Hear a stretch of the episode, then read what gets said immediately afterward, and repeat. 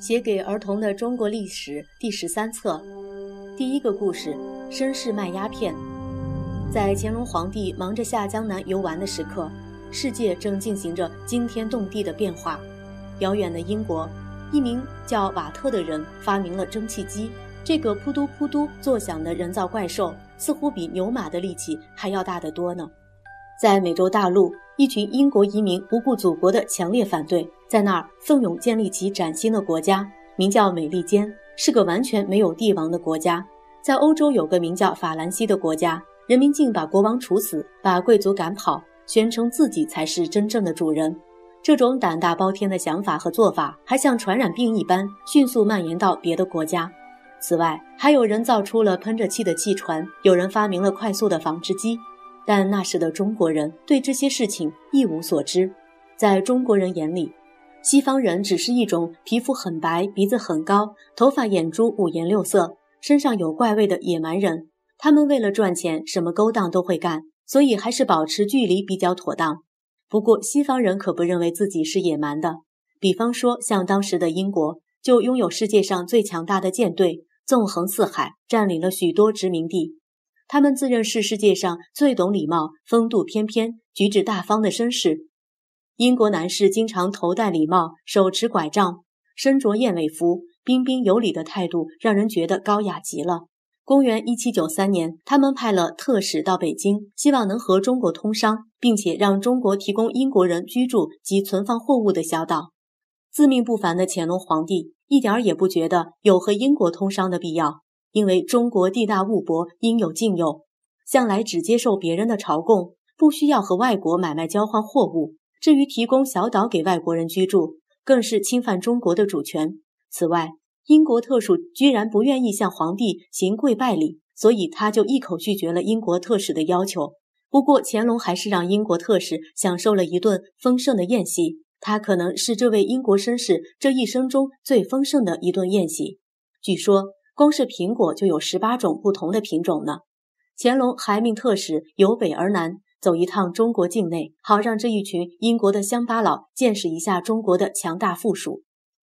不过，当英国人知道中国官员连火柴都没见过，还以为那是会藏火、燃火的巫术时，他们相信这个大帝国才是乡巴佬。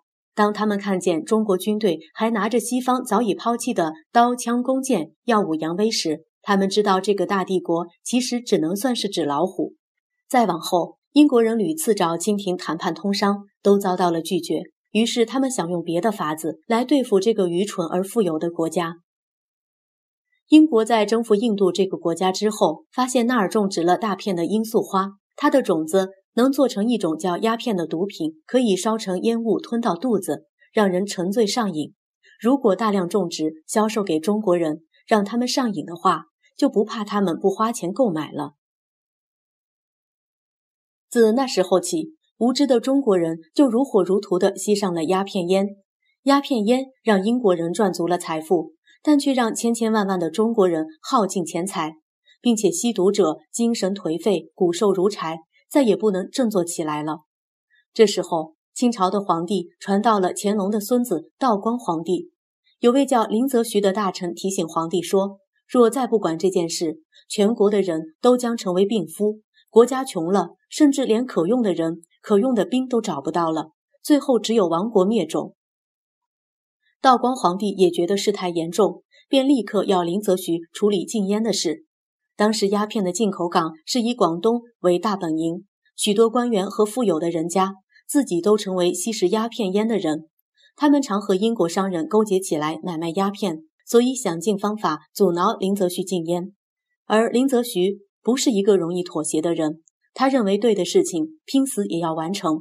当他抵达广州后，随即下令外国商人把所有的鸦片交出来，并且集中在广东附近一个叫虎门的海滩，全部销毁。这一天是公元一八三九年的六月三日。后来中国人为了纪念这个日子，就把它称为禁烟节。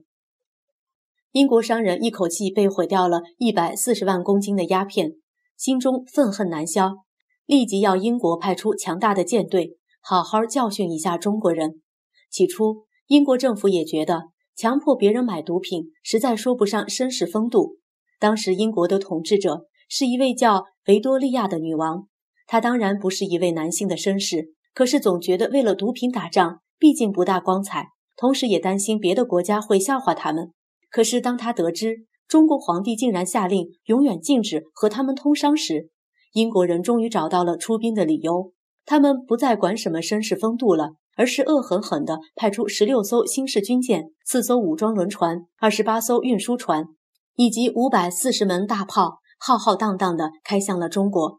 清朝军队和英军打了几仗，他们从未料到这些野蛮人的武器是如此的惊人。有位将领发现，英国船只怪里怪气地喷着滚滚浓烟，在波浪摇晃中发炮，竟能命中目标，那简直是一种妖术。他认为民间传说中。用污秽的东西能使妖术失灵，于是就找人收集了大量的猪血、羊血、粪便等秽物，放在广州城的城墙上，好使对方妖术失灵。敌人的妖术当然没有失灵，他们一面打，一面提出许多要求，要清廷答应。由于清军一再狼狈的撤退，眼见已经打到了南京城外，道光皇帝最后只好屈服了。他派大臣和英国签订了一个屈辱不平等的条约。南京条约。南京条约中规定，中国赔偿英国两千一百万银两，其中包括一百四十万公斤的鸦片钱，把香港割让给英国作为英国人的领土，开放五个港口作为通商的地方。在往来的公文中，不许中国人称英国人为野蛮人。英国人在中国犯法，要由英国人审判。至于鸦片，英国人担心在条约上写的一清二楚。将来会成为历史上的污点，有损绅士颜面，所以便没有提它。不过鸦片的进口却越来越凶，中国吸毒的人也越来越多了。对英国来说，派出两千五百人的舰队跑到万里之外，进入一个比他大五十倍的大帝国内，横冲直撞，所向无敌，真是威风极了。对中国人来说，鸦片战争是个耻辱、痛苦的开端。从那时候起，西方许多的国家，哪怕是芝麻绿豆大的国家，也都认为中国是个土头土脑的老帝国。如果不趁机骗他一下，占点便宜，谁就是傻瓜，谁就会不甘心了。至于那位有远见、有魄力的大臣林则徐，虽然做了对的事情，却引来战争，所以被道光皇帝放逐到遥远的新疆。不过在新疆，林则徐又发表了他的远见，他警告大家说。英国还不算可怕，俄国才是中国未来的大患。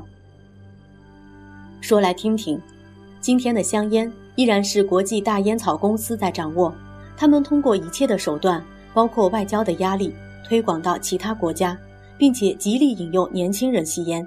你对这种情形有什么看法吗？